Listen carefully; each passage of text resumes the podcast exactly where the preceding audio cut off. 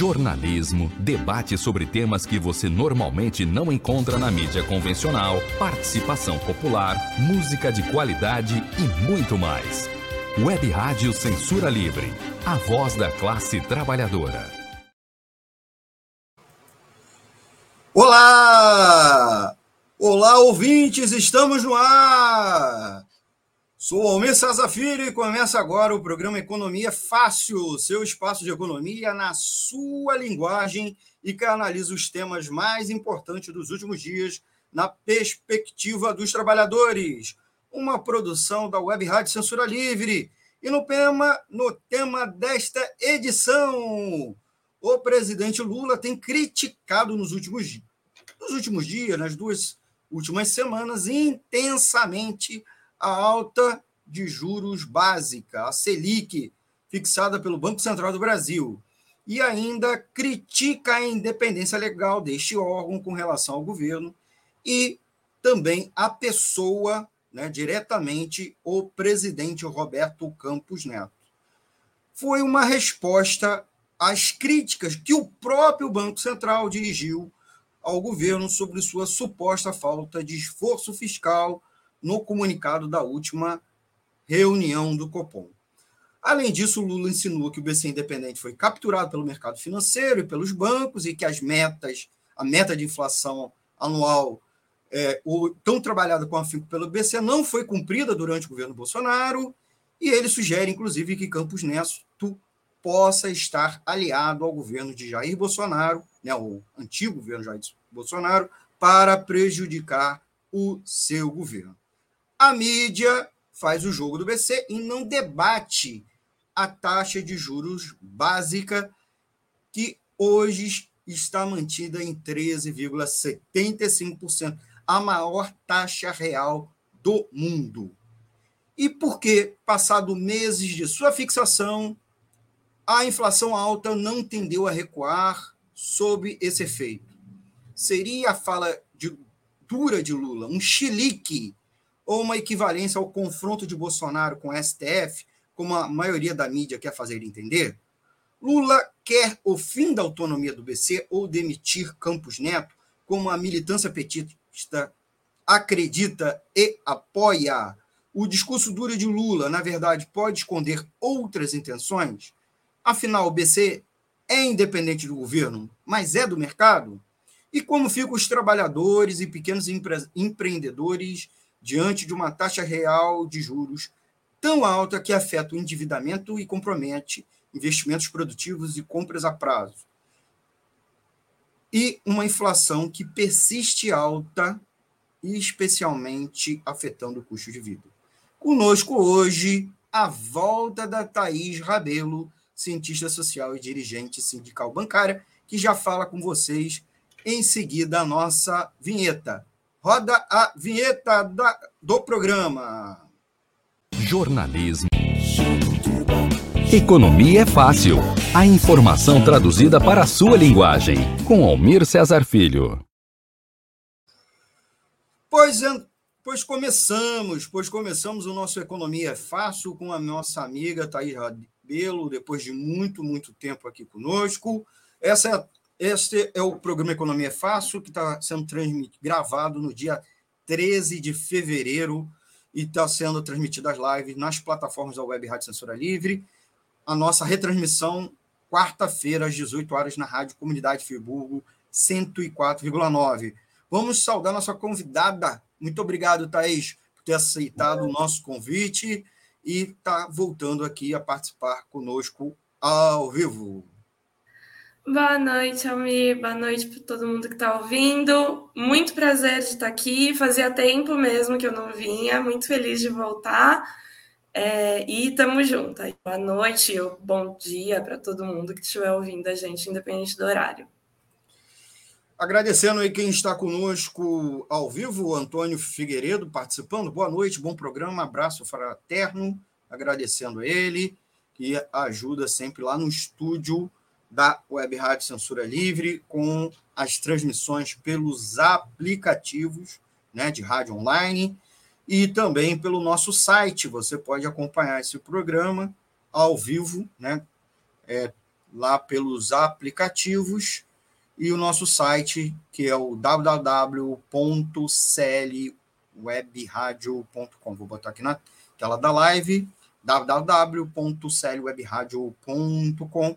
É claro, lembrando a vocês que a gente também disponibiliza o nosso conteúdo em formato podcast.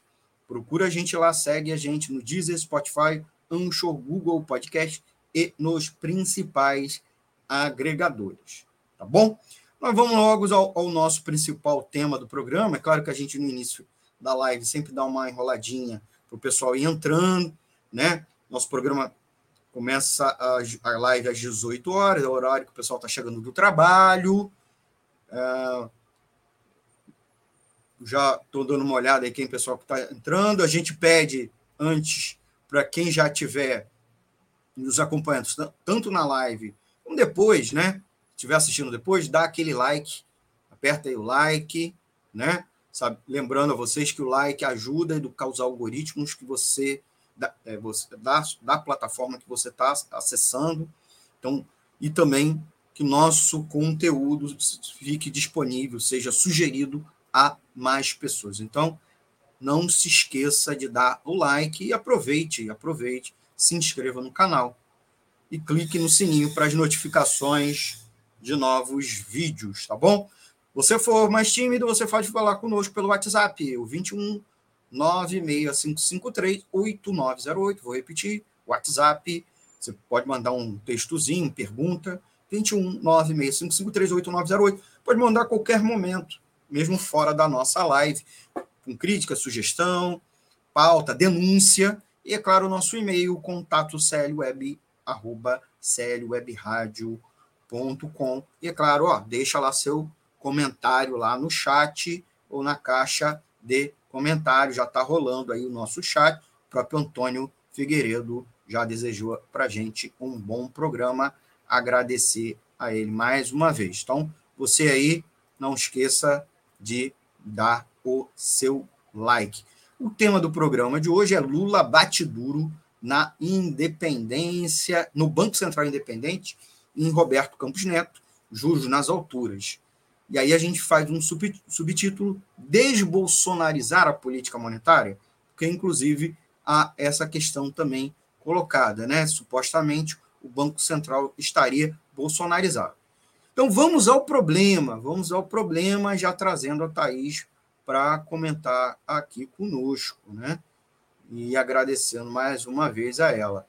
O que motivou a crítica e quais as intenções de Lula. Né? O Banco Central decidiu na semana passada, na reunião do COPOM, do Comitê de Política Monetária, que é o colegiado de diretores do Banco Central, responsável por definir a taxa Selic, né, que é a taxa básica de juros na economia, e o, lembrando, o Copom se reúne a cada 40 dias.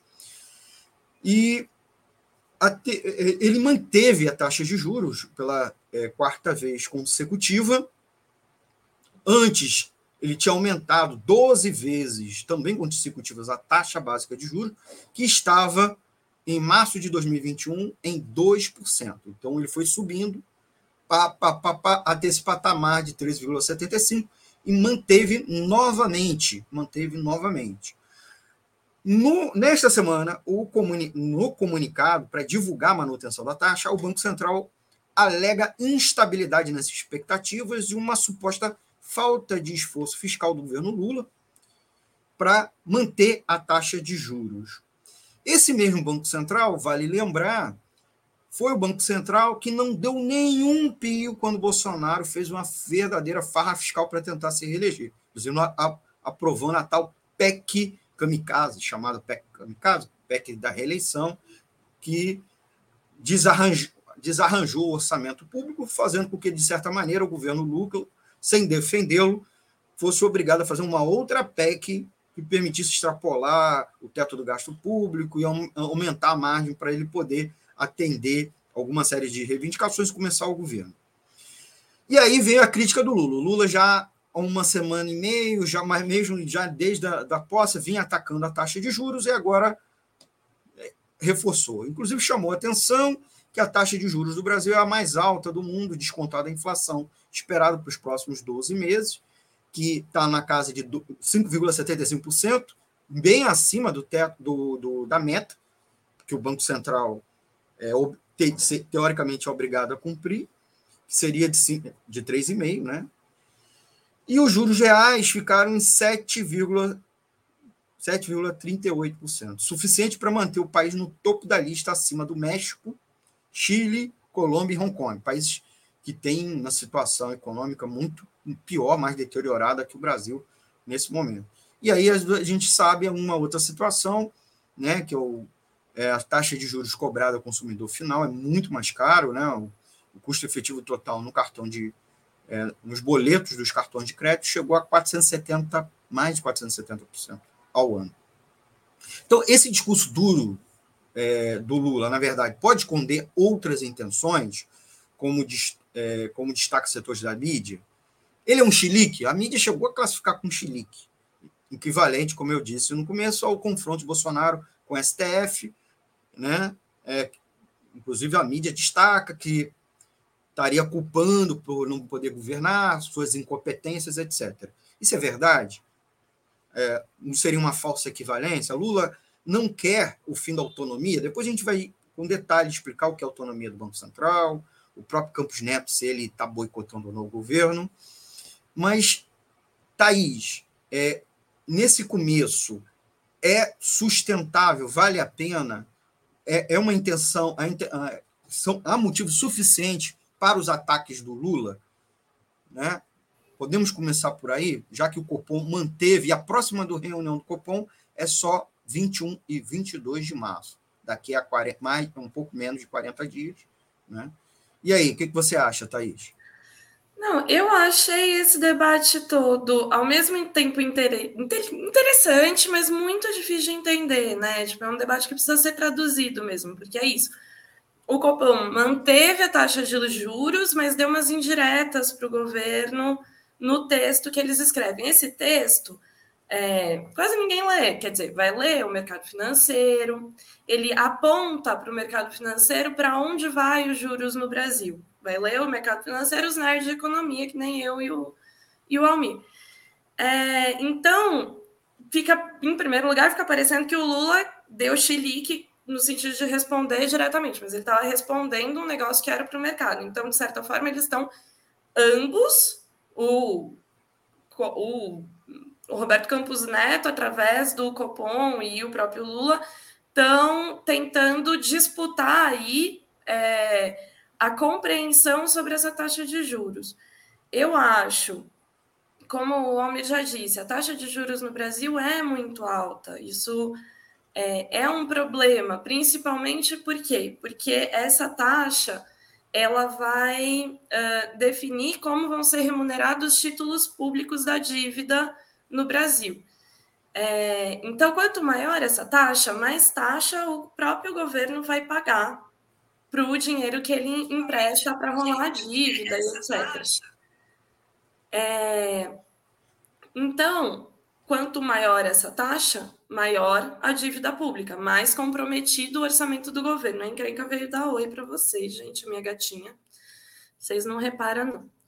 É, então, assim, é uma é ruim para o endividamento público que a taxa Selic esteja alta. E mais do que isso, quando a taxa Selic está alta, esse dinheiro do governo vai remunerar quem tem dinheiro suficiente para ter investimento. Então, às vezes, é alguém da classe média que tem um pequeno, um, um pequeno dinheirinho investido lá em títulos públicos, dinheiro guardado para aposentadoria tal, mas o grosso das pessoas que vão receber essa remuneração são pessoas muito ricas, são grandes investidores, são rentistas. E mais do que isso, quanto mais essa taxa está alta, é, mais motivo a pessoa tem para investir em título público e para não investir na economia real. Então, se eu tenho, sei lá, quantos mil reais guardados, eu posso comprar, comprar um bar, ter um, abrir uma empresa ou investir em título público. Se a taxa Selic está muito alta, eu tenho um bom motivo para investir em título público. para manter esse dinheiro investido e não na, investido no mercado financeiro e não na economia real. Então, isso ajuda a desaquecer a economia. Acho que esse é o grande motivo pelo qual o Lula está é, se está verbalizando essa, esse nervosismo dele, porque ele gostaria que a taxa Selic tivesse menor para incentivar as pessoas a investir na economia real, fazer a economia funcionar tal. É muito difícil saber o que está passando na cabeça de um político. Eu acho que tem vários cálculos que a gente vai expressar mais depois. Mas eu acho que o principal é a gente entender aí, nesse momento, essa função da taxa Selic, por que, que ela é importante para a condução da política econômica e por que, que o Lula fica. O governo, né? Tem uma certa justificativa, tem uma explicação para reclamar dela publicamente, para entrar nesse debate todo que está na mídia nesse momento. Daí, os motivos da mídia, do Campos Neto, do Lula, a gente vai explorando. Uhum. Fala um pouquinho aí, Almir. Que, que é. eu expliquei? expliquei alguma coisa é. errada? Não, perfeito. Aproveita e bota a gatinha aqui na tela da live para a gente dar uma olhada aqui, a sua filhinha. Como é que é o nome dela? É encrenca. É encrenca. Eu me lembro que era uma gatinha. a nossa live aqui. para quem está nos acompanhando na live, a encrenca, a mascotinha, apareceu aqui. Eu acho assim, antes da gente entrar nos detalhes, ainda nessa primeira parte, me parece muito claro que a intenção política por parte do Lula, mais do que Chilique, que Lula não, é um Lula que já foi presidente duas vezes do país e derrotou Bolsonaro, obviamente que não está dando chilique. Sua intenção política é forçar o BC ao diálogo é, com a equipe econômica do governo, particularmente com a Haddad, mas também com a Tebet, ministra do Planejamento, e mesmo com o ministro da Indústria e Comércio, que é o próprio vice-presidente Alckmin, e forçar o BC a reconhecer os, que o, o, tal esforço fiscal do governo, né, que o governo está cortando gasto, melhorando a, a arrecadação, buscando tal do equilíbrio, e que na próxima reunião do Copom, é, o, o Copom, que eu, eu já expliquei que é o, o comitê dos diretores, seja mais sensível ao impacto que uma taxa de juros muito alta tem sobre a economia e que por si só não resolve o problema da inflação alta. E também marcar que a presença de Campos Neto é, em grupos de WhatsApp bolsonaristas envenena o ambiente político. Tá? Então, é mostrar, inclusive, que o, plano de voo mudou. Palavras, estou falando até de alguns articulistas é, da grande mídia.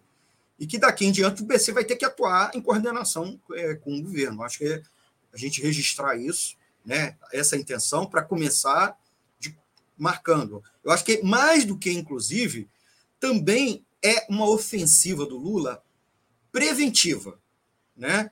junto à opinião pública, para defender o governo, que caso o país não cresça ou, ou muito abaixo das promessas de campanha, botar responsabilidade né, sobre o, o, o da Selic, botar responsabilidade sobre a Selic e no próprio é, BC.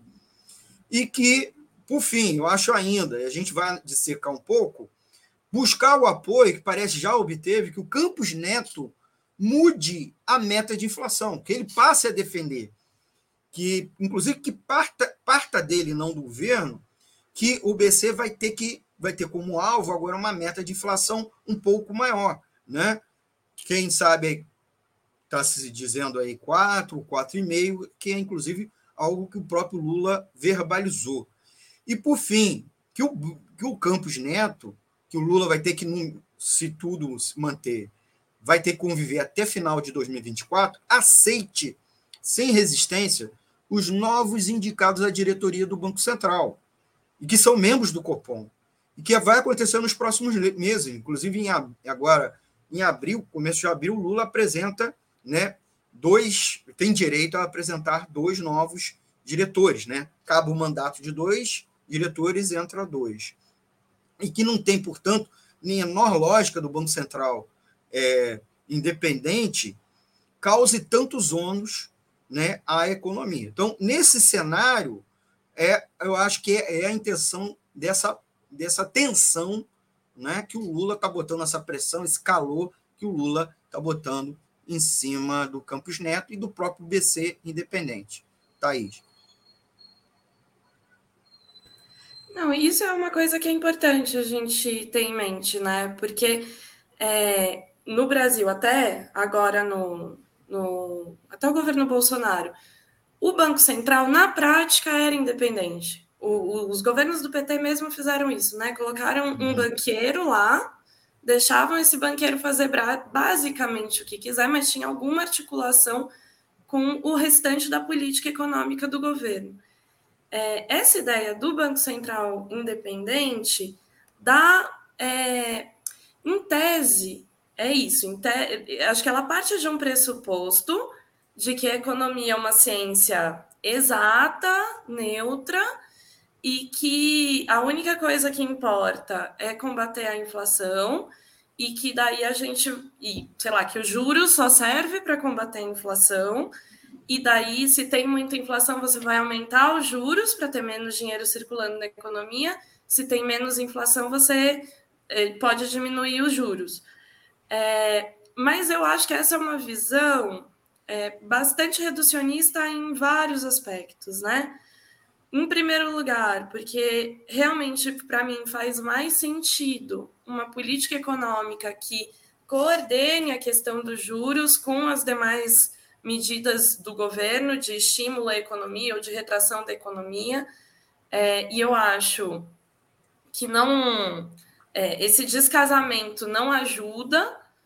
É, e eu acho uma falácia a gente dizer que é o a gente essa impressão de que é, é o governo que pressiona e, e, estraga uma política econômica independente e técnica. Primeiro, porque esse, essa técnica não existe direito, né?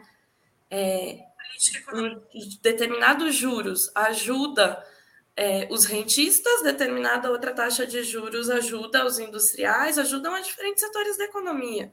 É uma questão de interesses, não é uma questão de técnica. É, e não então, eu acho que assim, a gente transformar isso numa questão técnica e por isso defender a autonomia do Banco Central, eu acho um erro. É, mas na prática, ah, e além disso, né, esse Banco Central técnico e independente continua sofrendo uma grande pressão dos grandes bancos, porque menos gente, né, porque são todos parte ali da, da, da burguesia financeira, são todos amigos, todos jantam juntos, todos têm relação social uns com os outros. É, além disso, o Banco Central está muito interessado nos investimentos que o Itaú, o Bradesco, o BTG vai fazer.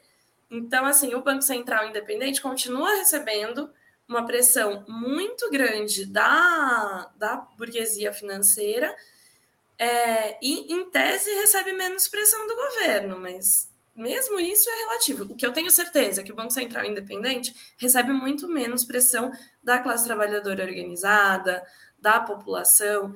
Então, eu acho que esse, é, essa ilusão técnica da, em relação ao Banco Central Autônomo a gente tem que combater com muita força, sabe?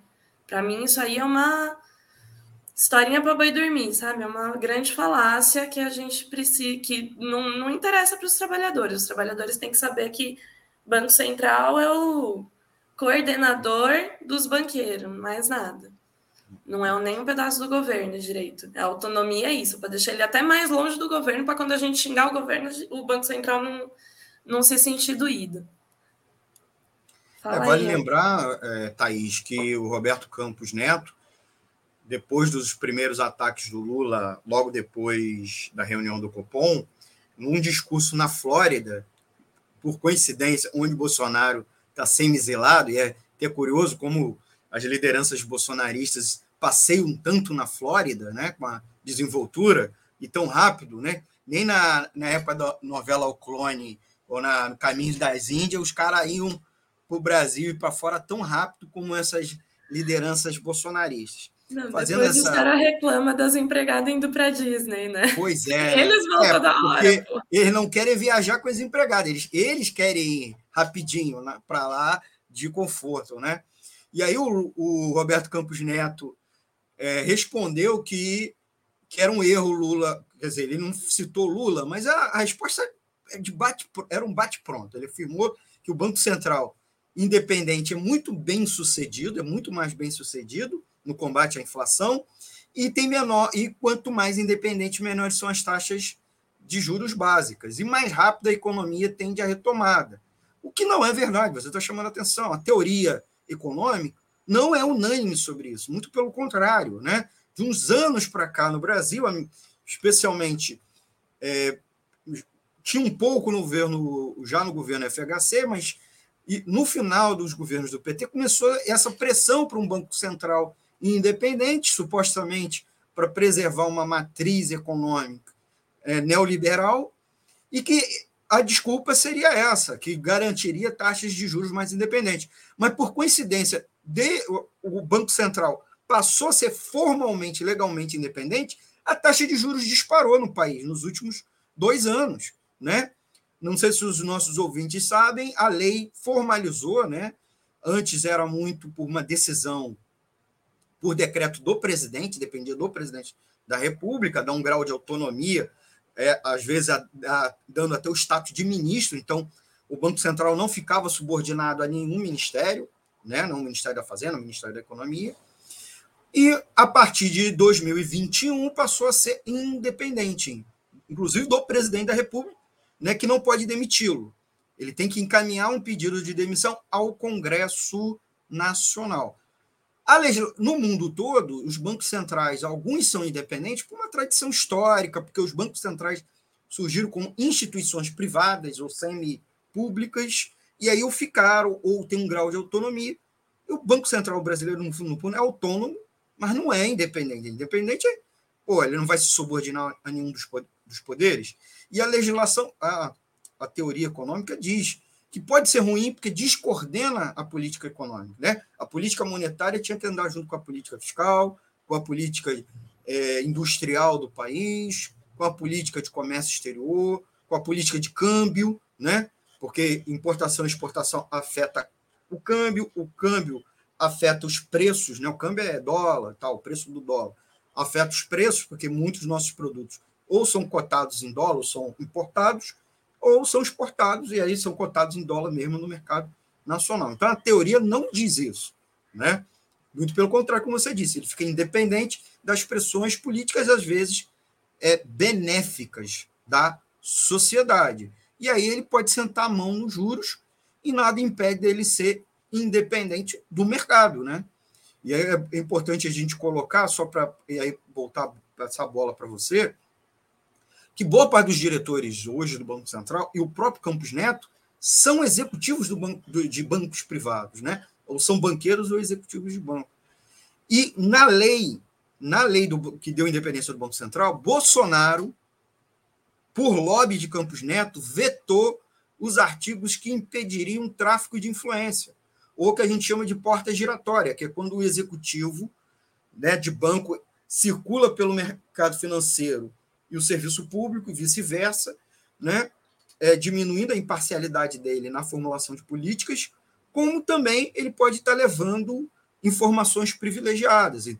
Então, impedir com isso, acabou a quarentena, tanto para entrar, para exercer os mandatos, quanto para sair dos mandatos de, de, de diretor e presidente do Banco Central, e como também qualquer regra que empurrasse que esses membros do Copom fossem servidores de carreira ou da academia, não, né? intelectuais, pesquisadores, ou principalmente os servidores da casa, né, do Banco Central.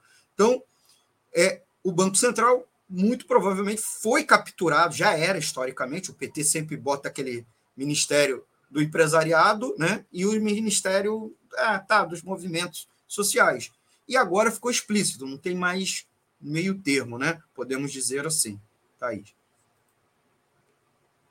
Não, é curioso, né? Como a legislação brasileira conseguiu juntar assim, o pior do, de todos os mundos, né? Porque é o Banco Central independente, mas sem as políticas para impedir porta giratória, para impedir é, essa influência tão grande do mercado. Então, vira um Banco Central ainda mais dependente, sim, da burguesia financeira, dos, dos, dos bancos, né? Dos maiores bancos em especial então, é, a legislação ela é formada pra, já para valorizar esses bancos. Uma outra coisa que eu achei curiosa, Não sei se você reparou, Almir, mas quando o Campos Neto respondeu o Lula, a primeira resposta dele foi em inglês. Porque com quem que eles estão falando? O Lula até falou em português, mas em última instância, com quem que os dois estão falando? Com os grandes investidores que pelo menos sabem falar inglês é, e com a burguesia internacional que investe dinheiro no Brasil também. Então, assim, faz muito assim. É, é, tem uma justiça poética, eu acho, no Campos Neto respondeu o Lula em inglês. É, podia ter sido uma fala do, do, Lula em inglês ou traduzida também, assim, acho que a parte do Lula não faz tanta diferença nesse caso. Mas eu acho que tem uma justiça poética aí. É, aí a gente acho... vai dar um... Oi, tá, ah, vou dar um intervalo? Depois eu falo. Eu ia mudar de assunto não. mesmo. Então, eu vou, eu vou entrar no intervalo, então, vamos entrar no intervalo rapidinho. É, aí a gente volta com outros tópicos, né? Vamos falar sobre a questão do, da taxa de juros, se de fato ela está combatendo a inflação ou não, essa taxa de juros muito alta. Nós vamos falar ainda no próximo bloco se o Roberto Campos Neto é ou não um bolsonarista e está ou não boicotando o governo, o que, que o governo também pode fazer e pretende fazer para remediar essa situação, e se de fato ele quer remediar isso, no próximo bloco, depois do nosso intervalo das nossas campanhas da rádio. É tempo suficiente você, amigo e amiga ouvinte, tocar o dedo no like na live, compartilhar nas suas redes sociais e, é claro, se inscrever aqui nos nossos canais no YouTube, Twitter e Facebook, tá bom? Já voltamos. Economia é fácil. A informação traduzida para a sua linguagem. Com Almir Cesar Filho. Para manter o projeto. É, ai, não. Botão. Para manter o projeto da Web Rádio Censura Livre de uma mídia alternativa, buscamos apoio financeiro mensal ou doações regulares dos ouvintes, de amigos e parceiros já que não recebemos recursos de grandes empresas, políticos ou partidos. Seja um apoiador regular e ouça o agradecimento no ar durante as edições dos nossos programas. Sua ajuda é muito importante para nós. Para ajudar a Web Rádio Censura Livre, anote os dados da nossa conta. Banco Bradesco, agência 6666 Conta corrente número 5602, dígito 2. Se preferir, nosso Pix é 32 954 696 0001 81. Somos uma emissora sem fins lucrativos e as contribuições são para pagar os custos de manutenção e transmissão. Desde já agradecemos a sua ajuda Web Rádio Censura Livre, a voz da classe. Acompanhe a programação da Web Rádio Censura Livre no site www.clwebradio.com, no aplicativo exclusivo para ouvir rádio no celular, tablet e Smart TV. A emissora também está no Rádiosnet, um dos maiores aplicativos para esta finalidade, na nossa página no Facebook e no canal da emissora no YouTube. Acesse o nosso canal escrevendo youtube.com barra C barra Censura Livre. Tudo junto. Inscreva-se no canal e acione o sininho para receber as notificações de novos vídeos. Web Rádio Censura Livre. A voz da classe trabalhadora. Economia é fácil. A informação traduzida para a sua linguagem. Com Almir Cesar Filho.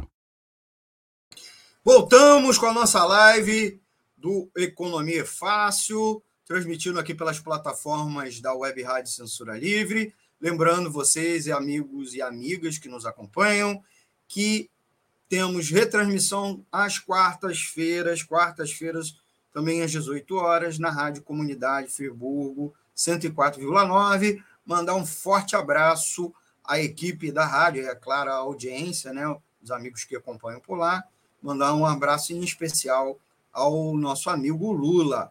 O Lula, é, o Lula Siqueira, que está lá, membro importante lá da equipe da rádio. Né? Então, agradecer a eles, agradecer também aqui durante a live, o Antônio de Pádua Figueiredo, que está ajudando aí na retransmissão para as plataformas de streaming.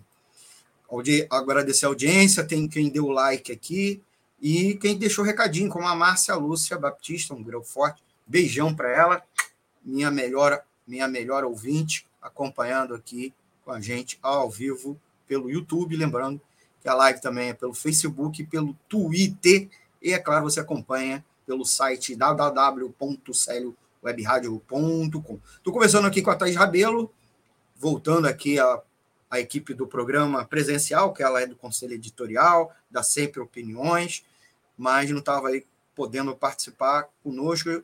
Ela que é dirigente sindical bancária, é importante isso, porque é o pessoal que lida com juros no, lá na ponta, né? encarando né, o nosso povo que chora com a maior taxa de juros do mundo. Né?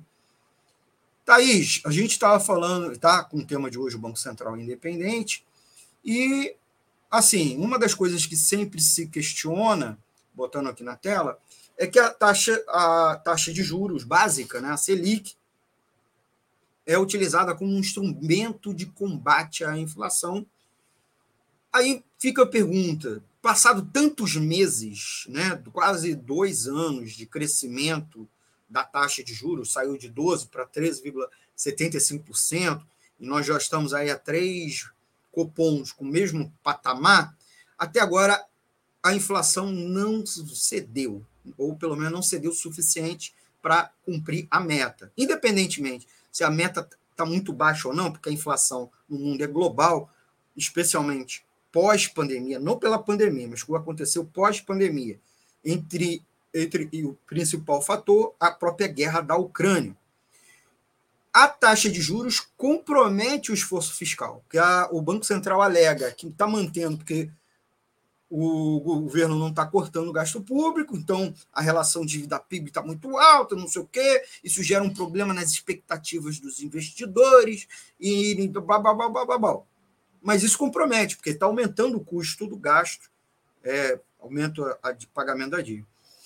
Mas ela também tem um fator contraditório, né? Porque ela pode estar retroalimentando a alta dos preços. Vamos trabalhar essa questão agora, os nossos ouvintes, explicar para eles que esse remédio pode estar servindo de veneno e causando a própria doença ou piorando a doença do paciente. Thaís. Não, é, é uma grande confusão, porque assim, a taxa de juros vem sendo utilizada como um único remédio, a única política para combater a inflação. E isso é um problemão. Ela pode ter relação com isso, com o combate à inflação, mas ela não pode ser o único remédio. É, se a gente pensar, a inflação que a gente está tendo, que está alta mesmo, estava mais alta ano passado, mas ainda está alta esse ano, ela tem duas origens principais. Três, vai. Uma é o preço dos combustíveis, que do preço da energia no geral, né, que tem muito a ver com a guerra na Ucrânia. Você tem é, uma alta nos alimentos, que tem a ver com a guerra na Ucrânia, mas aqui no Brasil também tem muito a ver com taxa de câmbio, porque a gente, como o dólar tá alto, a gente vende muita coisa para e os preços estão altos também, né? Então a gente vê muito alimento que era produzido aqui dentro e consumido aqui dentro está sendo vendido para fora do país. Então o nosso fica mais caro. A gente recebe em real, mas a gente come em dólar. É, porque a gente toda a comida que a gente vai comer, na prática, dentro do, da confusão do mercado, a gente está disputando ela com os chineses, porque o vender quem produz ali está jeito. Você vai vender para a China, você vai vender para a gente. Então, se a gente vai pagando pouco, ele vai mandar para a China. Então, essa é uma origem importante da nossa inflação. É, e uma outra origem é a desorganização das cadeias globais de valor, né? Então, ai, por causa da pandemia, confundiu, bagunçou tudo a produção de chip, bagunçou a produção disso, bagunçou a produção daquilo, e por incrível que pareça, tem coisa que até agora não se arrumou, entendeu?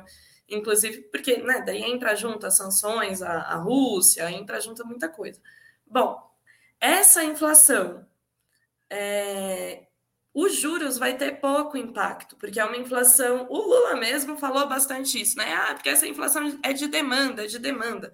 Acho que o que ele quer dizer, o Almir me corrige se eu estiver errado, mas o que ele quer dizer é, é excesso de demanda e falta de oferta. Então, a, os juros não resolve isso necessariamente.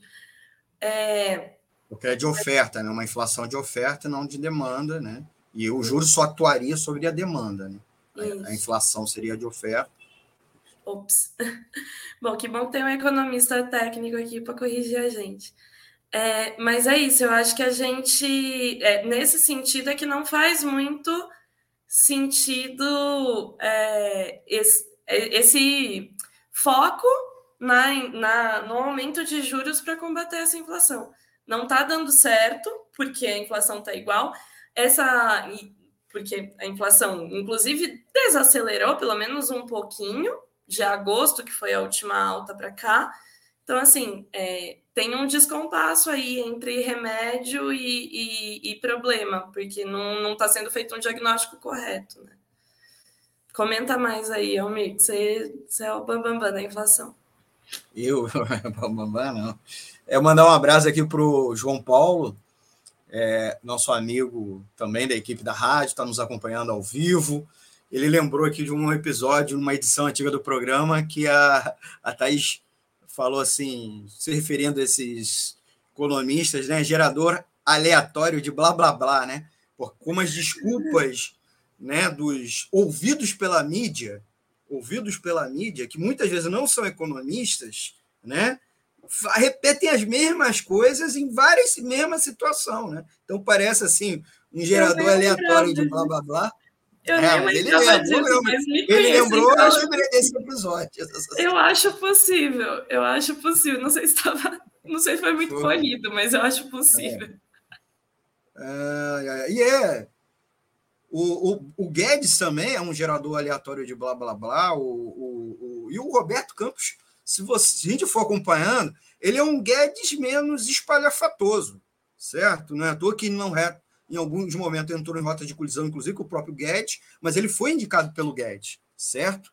Então, trabalharam juntos no mercado financeiro, etc. Então, as desculpas, e aí eu queria até marcar uma outra coisa. O quanto a mídia não ouve, é, não ouve academia, então, para qualquer problema, até problemas de engenharia, houve um professor universitário, houve um, um pesquisador de algum instituto renomado, não necessariamente de, de ensino, mas um instituto de pesquisa, né, uma área de, de, de autoconhecimento, mas para o tema de economia nunca. A gente nem é economista de formação. Houve um cara do mercado, houve rumores do mercado, houve opinião do mercado, houve é, pessoalmente um analista de investimento, mas não houve um economista né, de formação isso é, e de profissão. Isso é uma das coisas é, típicas. Por quê? Porque ele quer ouvir, né, a mídia quer ouvir aquilo que o chefe da redação, subordinado ou dono do, da, do veículo, da empresa de mídia, quer que você ouça, você ouvinte, você telespectador. Então, essa é a primeira coisa. A segunda é, se é uma inflação de oferta, como a Thaís estava é, mencionando, se a inflação, e o próprio Lula está chamando a atenção, se é uma inflação de oferta, de choque de preço, choque de oferta, não vai resolver comprimindo a demanda de jeito nenhum. Vai empurrar a economia para a recessão, que pode estar colocada aí nos próximos meses, ou, ou uma forte desaceleração, e não resolver o problema do preço. O preço vai continuar alto, como a Thais diz. Preço alto mantém vantajosidade para alguns grupos empresariais, que vão continuar vendendo aquele patamar alto. Se não vende para o consumidor brasileiro que não vai ter renda, vai estar desempregado, ou com salários comprimidos, ou sem crédito para comprar a prazo, vai vender lá fora, para a China, para etc. E para, inclusive, os consumidores de alta renda, que vão continuar tendo renda, inclusive porque eles recebem rendimentos dos ativos financeiros. Essa gente não investe em empresa, ela investe em ativos financeiros, aplicações financeiras que são remuneradas pela Selic e por outras taxas de juros. Cheque especial, cartão de prédio, 470% de juros ao ano. Então, não resolve problema, não resolve o problema, muito pelo contrário, comprime o problema da oferta. Se a oferta está dada, né, em vez de aumentar a oferta, que poderia, inclusive, abaixar a inflação, porque aumenta, né? Se você investir em produção, você aumenta a oferta, a oferta, uma demanda dada, né, poderia puxar os preços para baixo. E uma outra coisa, triste, é, o Banco Central alega, para concluir, que a taxa de juros é muito alta por conta da piora da relação dívida-PIB. Só que ela esquece que a, essa relação dívida-PIB né, está muito ruim porque a, a, o PIB tá, não cresce, não está crescendo muito, acompanhando a taxa de juros está muito alta. Então, toda vez que a taxa de juros está muito maior que o crescimento do PIB, essa taxa dívida PIB piora. Inclusive piora por conta da diminuição do próprio PIB, porque ela puxa o PIB para baixo, e porque puxa a dívida para cima. A dívida, gente, pelo menos um terço dos títulos da dívida pública brasileira são remunerados pela Selic. Se aumenta a Selic, aumenta o custo para rolar esses títulos da dívida pública, ou o próprio custo da dívida. Então, o governo está pagando mais, dando dinheiro mais para os banqueiros. No ano passado, por exemplo, o BC projetou um aumento de 117 bilhões na dívida, 31% mais que os 89 bilhões de Auxílio Brasil em 2022. Olha só, gente. Certo? Muito mais. Um crescimento de um ponto percentual tem um impacto significativo no orçamento. Então, o aumento da taxa básica de juros prejudica, deteriora a dívida, compromete o tal esforço fiscal, que seria a causa que faz o BC aumentar a taxa de juros e pode, inclusive, retroalimentar a alta dos preços, porque diz, ataca né, a cadeia produtiva, é, comprime a oferta, como a Thaís é, mencionou muito bem. Thaís. Não, é, eu acho muito importante lembrar isso aí que você falou qualquer aumentinho de meio por cento na taxa Selic já significa que o governo vai estar gastando com a dívida mais do que se gasta com Bolsa Família, com Bolsa Família, Auxílio Brasil, chama como quiser, entendeu? Com os programas sociais que são tão atacados, como ah, tá dando dinheiro para vagabundo. Para mim, vagabundo é rentista, é gente que nunca trabalhou e ganha dinheiro do governo, entendeu? E sobrevive à custa dos juros pagos pelo governo. Inclusive, tem um texto, acho que foi do André Lara Rezende, né? Que ele falou que eu achei bem importante, que a gente precisa parar de chamar esse povo de investidor. Investidor, não estou falando que é um burguês do bem, nem nada, gente, mas assim, uhum. cara que monta uma fábrica, ele está correndo um risco, entendeu? Esse cara é um investidor. cara que só compra título do governo, esse cara é um rentista, gente. Ele sobrevive da renda dos outros, da renda do trabalho, dos trabalhadores e nem risco ele corre. Então, é, é, importante entender isso. E eu acho que, assim, essa discussão de, ah, da, de que, a, de que a, o aumento da Selic é por causa do aumento do risco fiscal do governo, eu acho que quando a gente entra nesse debate, é que a gente entende que sim, é, na minha opinião, o Roberto Campos Neto é bolsonarista, é, porque não faz o menor sentido, gente, não ter aumentado o, o, os juros do ano passado e aumentar esse ano. É, o Lula está fazendo de tudo, inclusive eu acho que parte do, da motivação dele para entrar nesse debate público com o Roberto Campos Neto é isso, é dar uma satisfação para o mercado. O Lula faz de tudo para puxar o saco do mercado, para o mercado confiar nele. É, o Haddad sai por aí falando inglês com todo mundo, entendeu? Para convencer de que eles vão ser o governo mais bonzinho com o mercado. E, e, assim, mais do que isso, a gente tem passado, né? A gente tem os governos do Lula. Ele, o governo Lula adora o mercado. O mercado é que é ideológico e prefere um bolsonarista lá, entendeu? E daí parte da mídia vem junto. Então eu acho que a gente precisa entender nesse sentido, assim longe de mim, eu não, não acho positivo o Lula defender tanto o mercado.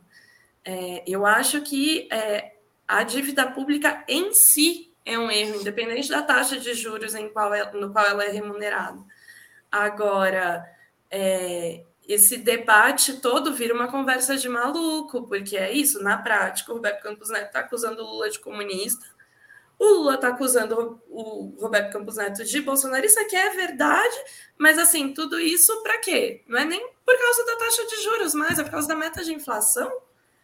Então, é, é uma conversa de maluco que a gente precisa desmistificar. Entender isso é importante para a gente ver as armadilhas que cada. as armadilhas diferentes, mas que cada um deles está colocando para os trabalhadores, né?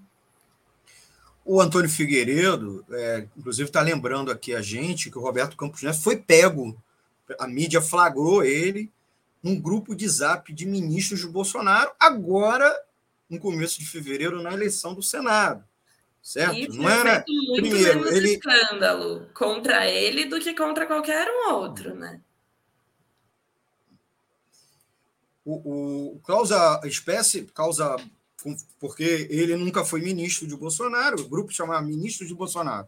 Ele nunca foi ministro de Bolsonaro, depois da independência do Banco Central, menos ainda, e o governo já acabou. Então, há um temor de que ele estaria em articulação é, seguindo em articulação com um grupo é, bolsonarista, apesar dele tá, continuar à frente do Banco Central. Eu acho que ainda tem dois episódios que mostram o que Campos Neto é um bolsonarista, além do fato de ele ter sido indicado por Bolsonaro, é, ter apoiado o Bolsonaro na reeleição publicamente, ter feito campanha para Bolsonaro publicamente na eleição, mesmo sendo o Banco Central independente, sabendo que ia ter mandato sobre ainda na vigência do mandato de outro presidente.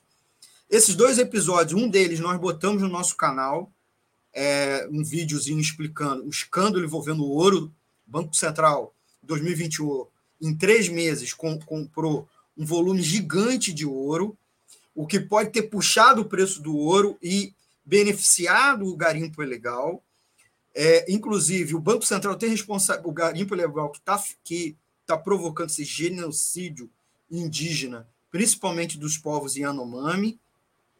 O Banco Central tem responsabilidade para fiscalizar né, as enti algumas entidades, que as DVMT, é, que são distribuidoras de valores mobiliários e títulos, que trabalham, com, inclusive, com barras de ouro, e não fiscaliza. Não fiscaliza é, lavagem de dinheiro, né? que o crime organizado faz.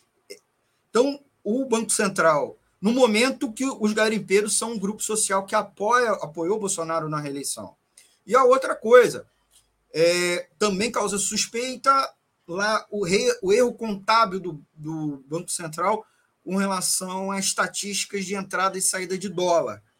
No momento que, o, que sinalizava que a economia estava ótima e isso, claro, impactava, dava um sinal positivo sobre o governo Bolsonaro, né? É, o Bolsonaro registrava vários indicadores ruins na economia, mas esse indicador não. Aí se descobriu-se agora que o Banco Central estava registrando errado. Ora, tudo bem que o Banco Central pode estar fazendo isso por problemas técnicos, etc., falta de gente, servidores, é, chamando a atenção que não houve concurso, o Campos Neto e a diretoria independente até agora não pediu concurso, mas essa situação causa né, curiosidade porque beneficiaram é, Bolsonaro, né? Uh, e aí vem uma pergunta, né, Thaís? Aí a gente já indo para o nosso último ponto.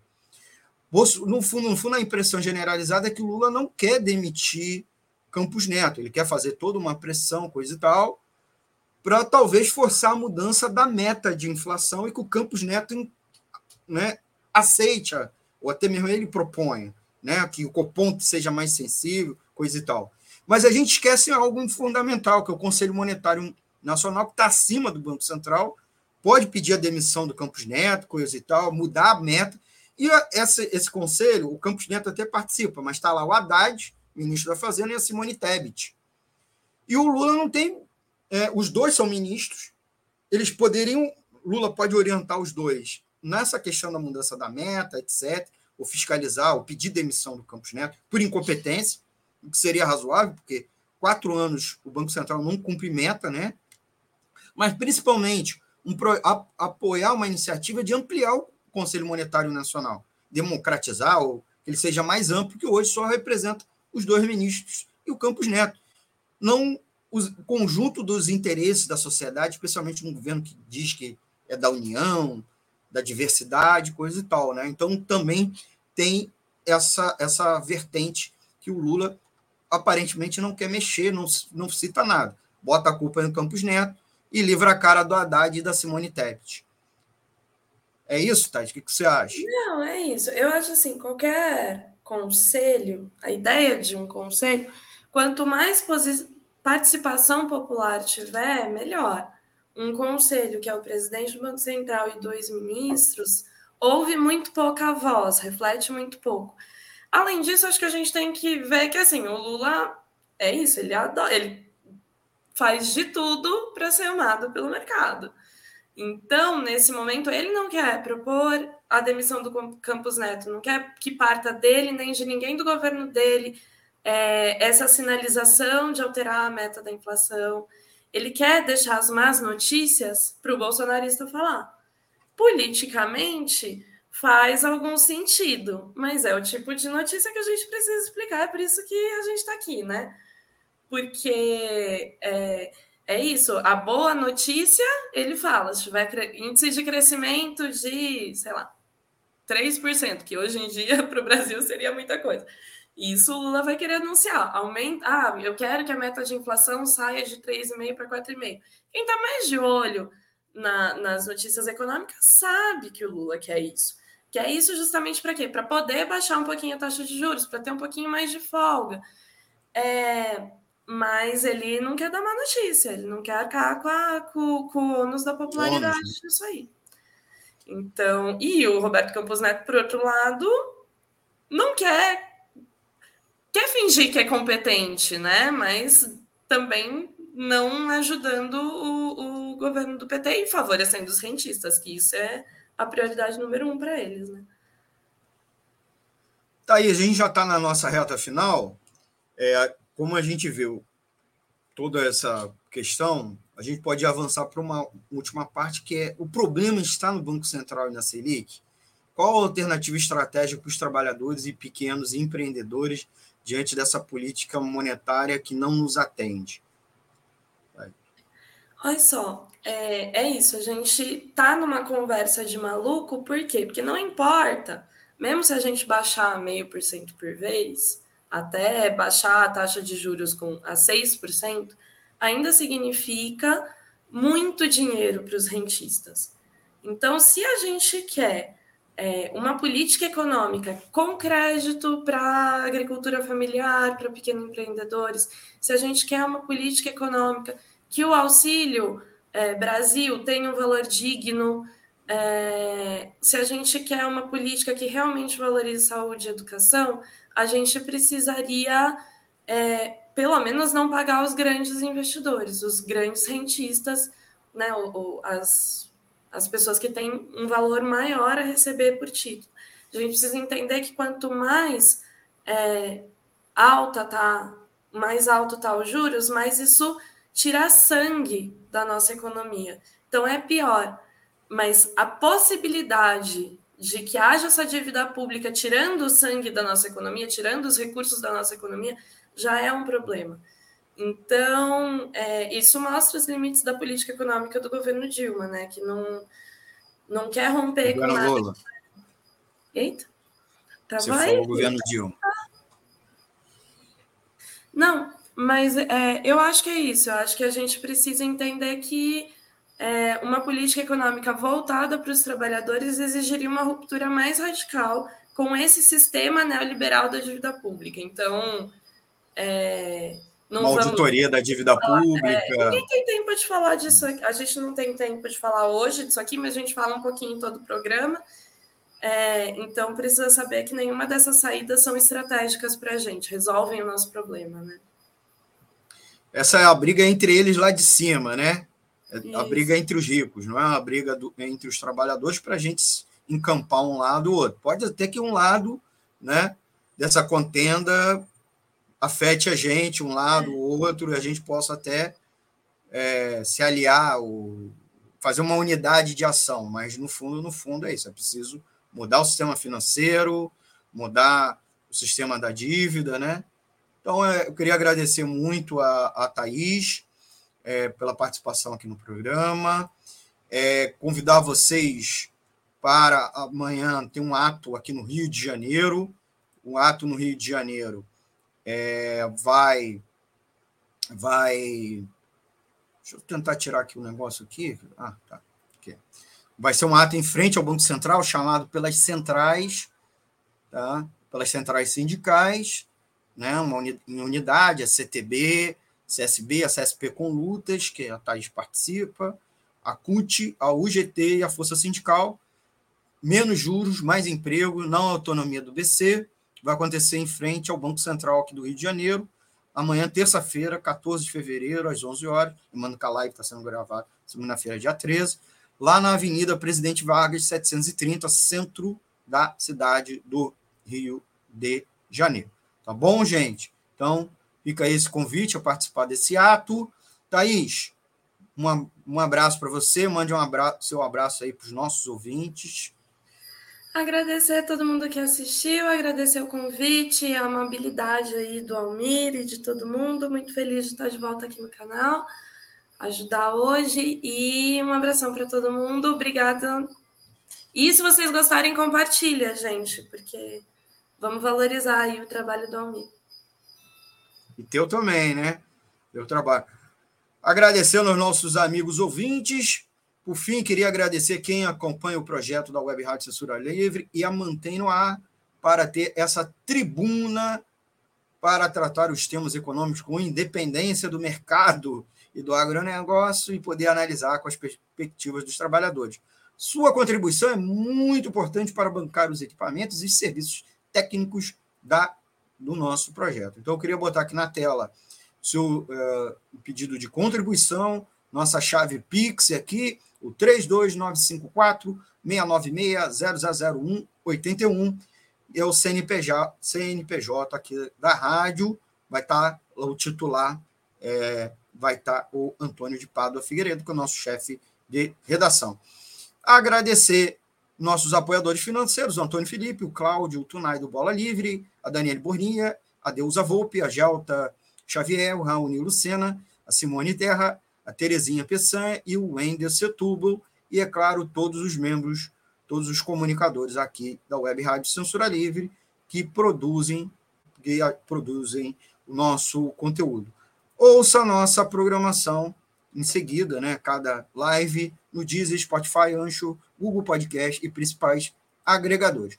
Um forte abraço e até a próxima semana, galera. Tchau, tchau.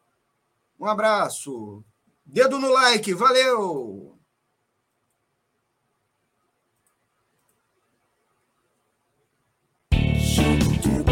Economia é fácil. A informação traduzida para a sua linguagem. Com Almir Cesar Filho. Jornal. Jornalismo, debate sobre temas que você normalmente não encontra na mídia convencional, participação popular, música de qualidade e muito mais. Web Rádio Censura Livre, a voz da classe trabalhadora.